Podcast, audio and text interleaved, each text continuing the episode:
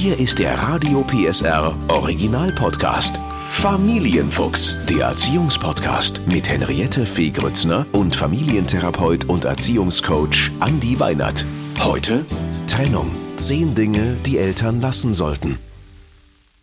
Wir haben es anders geplant. Wir haben uns alle Mühe gegeben, gekämpft und es nochmal und nochmal versucht und mussten uns dann doch eingestehen, dass die Trennung die beste Entscheidung für die Partnerschaft zu sein scheint. Für unsere Kinder ist das ein großer Einschnitt und deswegen lohnt es sich zu diesem Thema auch eine Familienfuchs-Folge zu machen. Denn eins wollen wir trotz Streit natürlich alle dass unsere Kinder nicht darunter leiden. Unser Familiencoach Andi Weinert und ich, wir reden heute über zehn Dinge, die Eltern bei einer Trennung lassen sollten. Und zwar dem Kind zuliebe. Jetzt also Teil 1, die ersten fünf Dinge. Hallo Andi. Hallo Henriette. Ach ja, es ist natürlich kein schönes Thema, aber es ist so wichtig, dass wir darüber sprechen, weil wenn ich allein in meinen Bekanntenkreis gucke, da sind so viele Paare getrennt und haben ein, zwei, drei Kinder und versuchen das miteinander hinzukriegen und das Gesprächsthema ist ganz oft, wie macht ihr das? Wie ist das bei euch? Ne? Wie geht man auch mit seinen, naja, mit seiner Wut, mit seinen Aggressionen dem Partner, dem Ex-Partner gegenüber um, sodass die Kinder möglichst nicht drunter leiden und trotzdem ist es so, so eine Trennung ist ja manchmal einfach einfach nicht zu vermeiden. Und so sehr man sich vornimmt, dass die Kinder eben nicht drunter leiden, passiert es doch, dass wir die Spielregeln ungewollt verletzen, weil wir selbst verletzt sind. Bevor wir anfangen, Andi, wenn ich bei unseren ersten fünf Tipps gleich denke als Zuhörer, Mist, genau das ist mir passiert. Was mache ich denn jetzt? Ist jetzt alles zu spät? Jetzt sind die Kinder für immer geschädigt. Ähm, vielleicht noch mal ganz kurz: Wir werden heute keinen Zeigefinger heben, sondern es ist einfach auch gut, wenn einige Dinge schiefgelaufen sind, kann man die jederzeit trotzdem noch korrigieren, oder? Richtig, das ist das ganz, ganz Wichtige, ähm, dass wir nicht mit dieser Folge erreichen wollen, dass weil das ohnehin vielleicht schon vorhandene schlechte Gewissen noch verstärken sondern dass wir dahin gehen wollen, dass wenn man vielleicht merkt an der einen oder anderen Stelle, hm, da habe ich mich wiedererkannt und dann tatsächlich einfach für sich selbst ähm, die Bilanz ziehen und sagen, okay, ab morgen kann ich es besser machen und dann ist es eben ab morgen besser. Generell, Andi, wie sagt man das denn den Kindern? Gefühlt gibt es dafür ja nie den richtigen Zeitpunkt, aber wie kann man dieses Gespräch mit den Kindern führen? Eine bestimmte Situation schaffen, eine Atmosphäre oder kurz und schmerzlos? Also grundsätzlich ist es ja oft so, ähm, die Entscheidung für eine Trennung, die fällt ja meistens nicht vom Himmel, sondern das ist ähm, wahrscheinlich oft auch so, dass man sich davor auch schon gestritten hat, dass es auch vielleicht davor schon immer mal wieder auch Konfliktsituationen gegeben hat, von denen das Kind vielleicht auch gemerkt hat, dass die passiert sind. Ja. Ähm, wenn dem so ist, dann kann man genau das auch zum Anlass nehmen. Und ich sage jetzt mal so, diese, diese Idealvorstellung, dass man sagt, idealerweise ähm, ist das Paar so besonnen, dass sich trennende Paar, dass man sich mit den Kindern gemeinsam hinsetzen kann und sagt, passt mal auf, ihr habt jetzt erlebt, dass wir doch über eine relativ lange Zeit auch uns immer wieder auch übereinander geärgert haben, gestritten haben. Und wir versuchen jetzt sozusagen, ähm, dass wir getrennte Wege auch gehen. Das sollte letztlich immer erstmal mit der Idee verbunden sein, dass man dem Kind vermittelt, es liegt aber nicht an euch. Ja. Ne? Also ja. sozusagen der Grund seid nicht ihr. Und hm, glaube ich, ein anderer wichtiger Punkt ist dem Kind auch zu sagen, also an ähm, unserer Liebe zu euch wird sich überhaupt nichts verändern. Ne? Das heißt also, ähm, ihr habt den gleichen Stellenwert und wir sind gerade in einer schwierigen Situation, wo auch Mama und Papa sich neu organisieren müssen, wo es mit Sicherheit an der einen oder anderen Stelle auch mal ein bisschen holprig wird. Aber ihr könnt eben äh, die Sicherheit von uns beiden bekommen, dass wir versuchen, das bestmöglich für euch auch zu machen. Und die Folge heute, selbst wenn der ein oder andere zuhört und sagt, na ja, die Trennung liegt jetzt schon hinter uns, man hat ja trotzdem diese eine Freundin oder den einen Freund im Freundeskreis, der sich gerade trennt und den man dann natürlich auch begleiten kann. Was wäre bei so einer Trennung vielleicht so, sagen wir mal so, erste Hilfe oder auch die erste Regelung, die man treffen sollte? Was sagst du als Experte?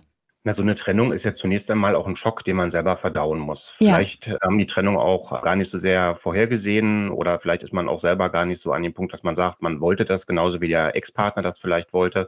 Deswegen ist, denke ich, das erstmal wichtig, im ersten Schritt sich einen Fahrplan zu machen. Wie sollen die nächsten zwei bis drei Monate bei mir aussehen? Mhm. Und tatsächlich auch darüber zu reflektieren, kann ich kann mein Ex-Partner gerade mit mir sprechen. Das heißt also, ist es vielleicht auch sinnvoll, zumindest zum Anfang auch einen Mittler, einen Sprachmittler mit einzusetzen, ja. dass man sich äh, nicht vor oder mit den Kindern irgendwie provoziert und dann vielleicht auch so ein bisschen gucken, wo kann ich mir selber Hilfe und Unterstützung auch organisieren für diese ersten Schritte. Du hast es so schön gesagt, einen Fahrplan machen und genau das machen wir jetzt. Ähm, also du hilfst uns dabei mit den zehn Tipps, die man als Eltern unbedingt lassen sollte, wenn man in so einer Trennungssituation ist, dem Kind zuliebe. Und wir starten mit Tipp Nummer eins, vor dem Kind nicht schlecht über den Ex-Partner sprechen.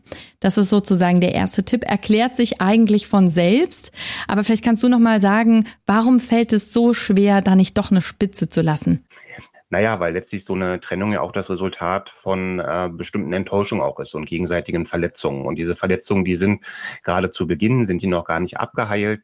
Es gibt vielleicht auch die Situation, auf die ich zurückschaue, dass ich sage, ich bin über einen längeren Zeitraum auch von meinem Ex-Partner nicht verstanden worden. Und mhm. diese Dinge, die sind ja nicht einfach weg, nur weil ich jetzt die Entscheidung getroffen habe, okay, wir trennen uns vielleicht lieber. Und deswegen bleibt natürlich auch dieser, dieser Verletzung. Gerade bei denjenigen, die vielleicht sich auch nicht aktiv für die Trennung entschieden haben, kommt dann noch der Trennungsschmerz mit mhm. dazu. Ja, also warum hat der Ex-Partner sich dafür entschieden? Wenn dann schon eine neue Frau oder ein neuer Mann im Leben ist, kommt häufig dann auch noch die Frage dazu, warum hat der jetzt sozusagen von vornherein für sich ein geplantes, neues, schönes Leben mhm. und ich bin jetzt irgendwie in der Situation.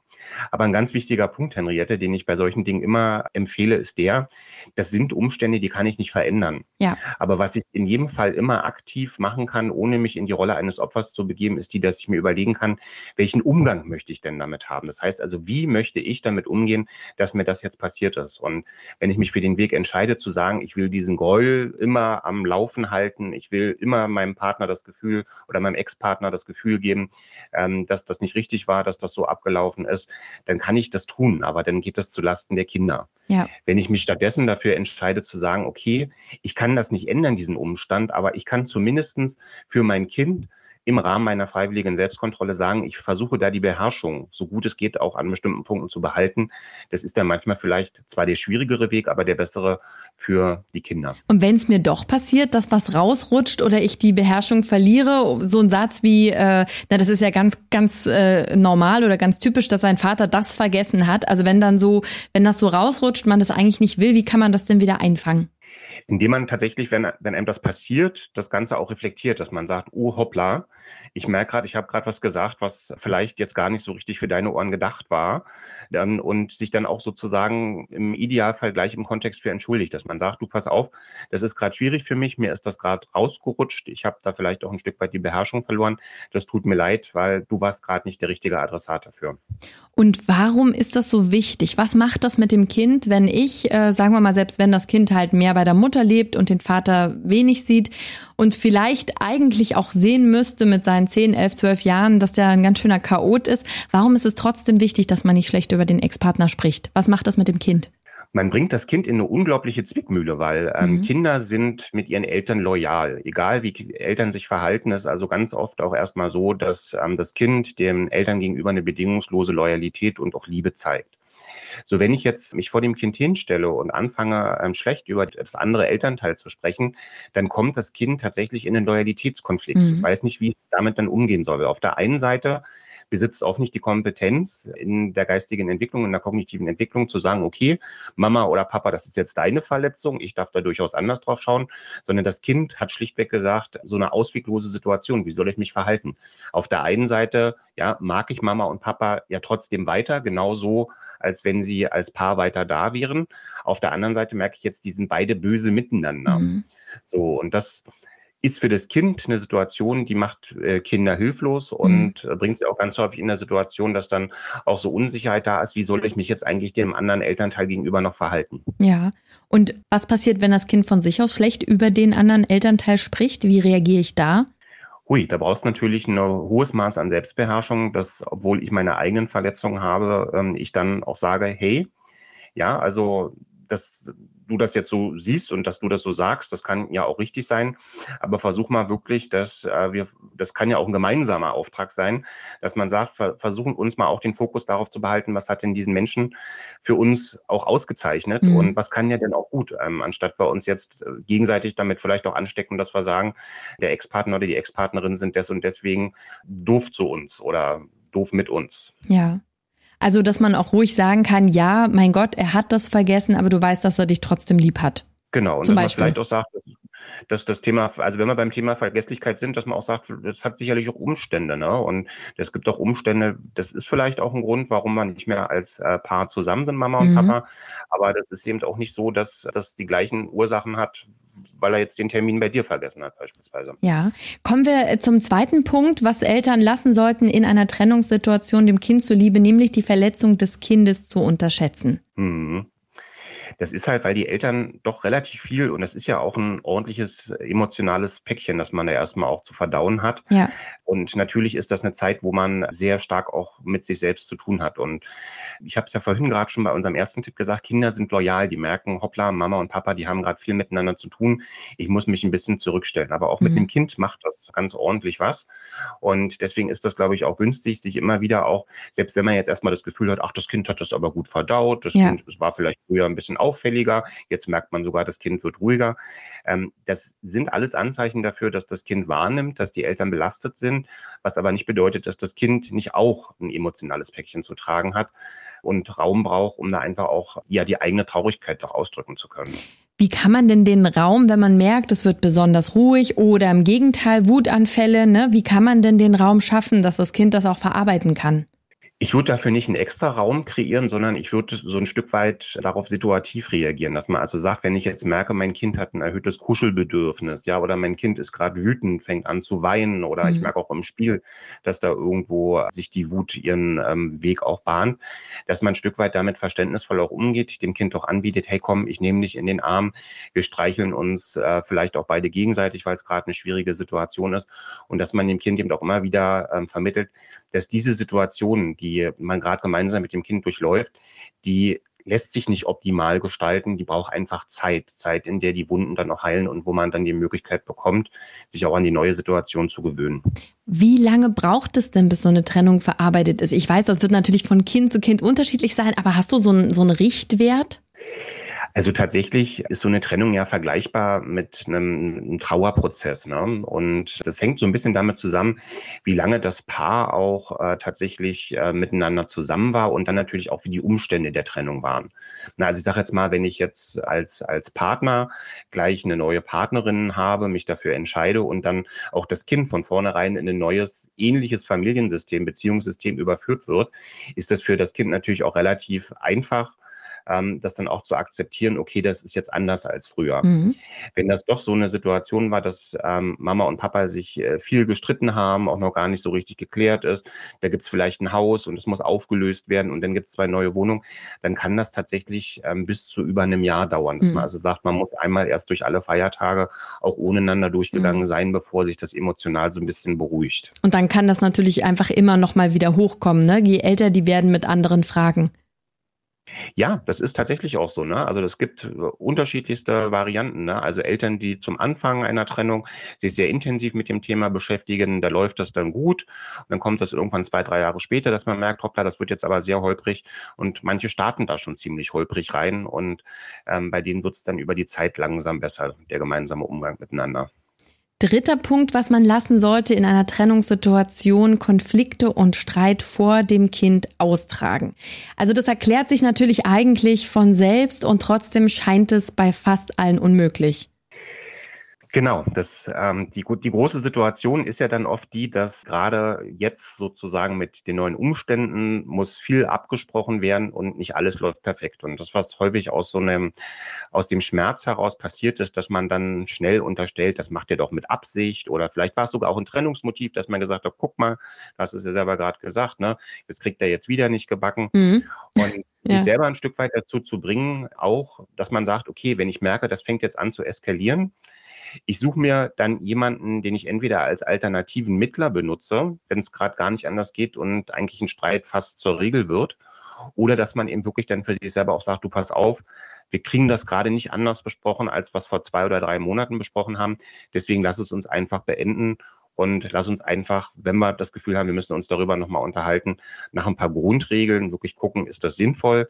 Weil wenn man auch merkt, es geht nur darum, gegenseitige Verletzungen nochmal und nochmal und nochmal auszutauschen, auch hier wieder der, die, der wohlgemeinte Rat, dass man sagt, das bringt nichts. Man fühlt sich danach nicht besser mhm. und für das Kind ist es auch nicht gut. Deswegen Mittler wählen, wenn man merkt, man kann es nicht und vielleicht als zweites noch wirklich selber auch fragen, wie schaffe ich es, mich selber auch zu immunisieren, wenn ich in solche Situationen reingehe, dass ich vielleicht manchmal auch, wenn ich weiß, mir kommen wieder Spitzen entgegengeflogen, mhm. dass ich weiß, okay, ich lasse den Ball an mir vorbeifliegen. Ich weiß, da braucht man eine hohe Selbstbeherrschung für, ja. aber das kann manchmal der bessere Weg sein. Also sich unbedingt stärken, hast du gerade schon gesagt, und dann das Gespräch wirklich abbrechen und einen anderen Zeitpunkt wählen. Hm, genau. Ja, ja. Vierte, vierter Tipp, was man lassen sollte in einer Trennungssituation, nämlich über die Gründe der Trennung schweigen. Das finde ich ja total spannend, weil ich mir immer denke, das ist ja was zwischen Mama und Papa. Warum soll man dann dem Kind sagen, was da genau vorgefallen ist? Und dann muss man natürlich auch gucken, wie alt ist das Kind eigentlich? Genau. Ne? Also das eine ist, glaube ich, das, dass man gucken muss, ähm, kann ein Kind diese Argumente überhaupt verstehen? Und man muss auch so ein bisschen vorsichtig sein, wenn wenn es um die Gründe einer Trennung geht. Wir hatten ja als ersten Tipp schon gleich gesagt, man soll auch über den Ex-Partner im Idealfall nicht schlecht sprechen. Wenn wir jetzt diesen Tipp aussprechen, dann meinen wir damit, dass man vielleicht neutral dem Kind auch vermittelt, wenn man dem Kind sagt, du bist nicht der Grund, wir haben dich weiter lieb, ähm, dann hat ein Kind ja trotzdem so ab dem fünften, sechsten Lebensjahr auch ein Interesse daran, ja, warum ist denn das jetzt eigentlich passiert? Und dann kann man es ja eher auf eine allgemeine Ebene ziehen. Also ich würde jetzt niemals da konkret werden und guck mal, da hat Papa das und das und deswegen, sondern dass man einfach sagt, du pass mal auf, du hast mitbekommen, ganz oft, wenn es darum ging, wer dich von der Kita abholt, dann war das irgendwie chaotisch bei uns geplant und das ist eine der Gründe und es war bei der Kita hast du selber gemerkt, es gab noch ganz viele andere Ebenen, in denen das auch so war. Ne? Oder dass man eben dem Kind doch einfach wirklich erklärt, du Papa oder Mama haben sich neu verliebt. Ja? Das kann passieren, das ist doof, das ist äh, auch ähm, natürlich für uns hier doof, aber das äh, hat Papa vielleicht auch nicht unbedingt oder Mama auch nicht mit Absicht gemacht, dass man also eher versucht, ähm, auch wenn es schwerfällt, ähm, die Umstände neutraler zu beschreiben, damit dem Kind einfach klar wird, oh, ja, guck mal, ähm, das ist vielleicht ein Grund, der hat tatsächlich nichts mit mir zu tun und deswegen kann ich das ein bisschen besser auch annehmen. Also man könnte schon sagen, äh, Mama oder Papa hat sich neu verliebt, das passiert. Das erfordert natürlich wahnsinnig viel Größe, das nicht zu bewerten. Mhm, genau das. Ja, aber wahrscheinlich kann man da wirklich noch mal sich auch noch mal belesen, was altersgerecht erklären bedeutet, ohne dass man da seinen eigenen Schmerz, seine eigene Verbitterung und Enttäuschung mit reinpackt. Ja, und dass man sich vielleicht selber auch fragt, bin ich gerade in der Lage, ähm, genau diese Gründe schon so auf einer sachlichen Ebene auch zu berichten. Das ist ja auch, wenn das frisch ist, gar nicht schlimm, den Kind zu sagen, du pass mal auf, ich weiß, dass das wichtig ist und dass wir uns darüber unterhalten müssen. Im Moment funktioniert das bei mir aber noch nicht gut, weil ich noch so tief irgendwie in der sozusagen Trauer auch um diese Trennung auch drin stecke, dass wir uns das vielleicht in ein, zwei Monaten mal miteinander angucken. Oder auch Jahren, auch ne? Oder auch Jahren. Aber da, wichtig ist ja. nur, dass man es irgendwann macht, dass man sein Versprechen hält und sagt, lass mir noch ein bisschen Zeit, irgendwann erkläre ich es dir, aber es hat nichts mit dir zu tun. Ja. Ja. Nächster Punkt, das Kind auf eine Seite ziehen. Das sollte man nicht tun. Mhm.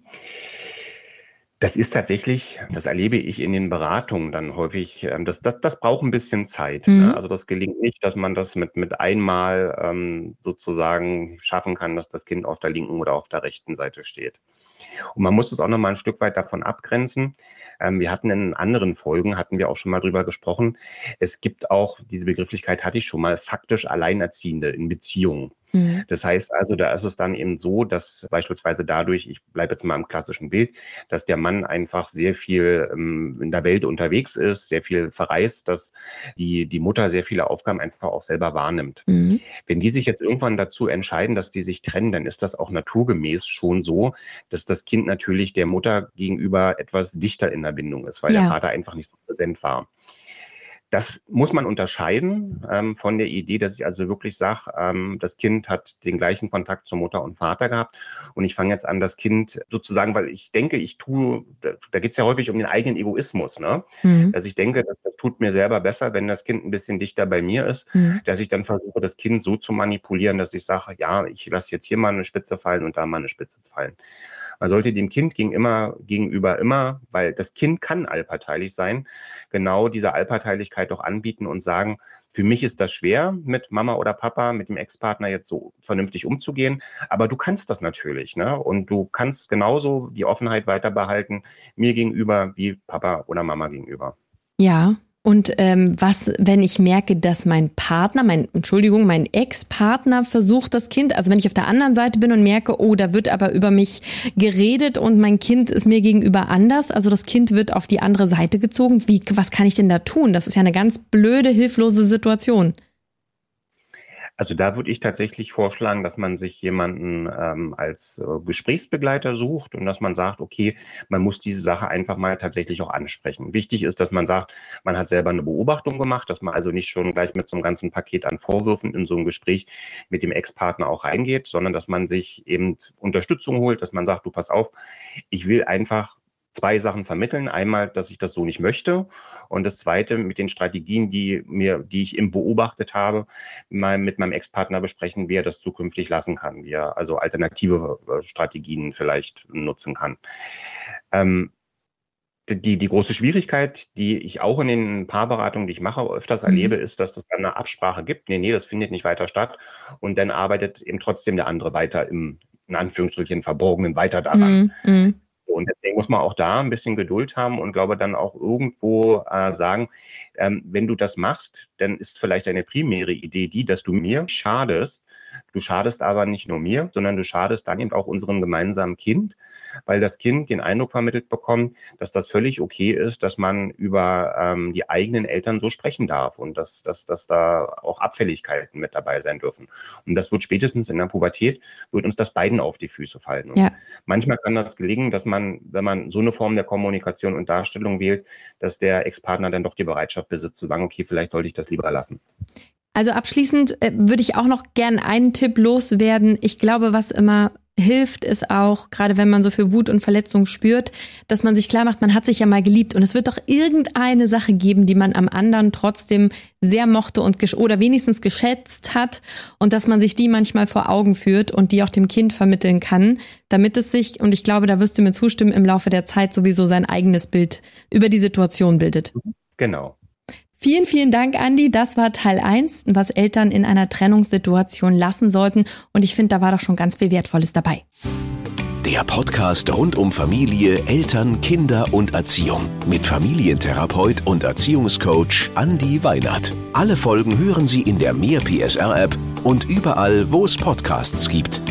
Familienfuchs, ein Radio PSR Original Podcast. Moderation Henriette Fee Grützner. Eine Produktion von Regiocast, deutsches Radiounternehmen.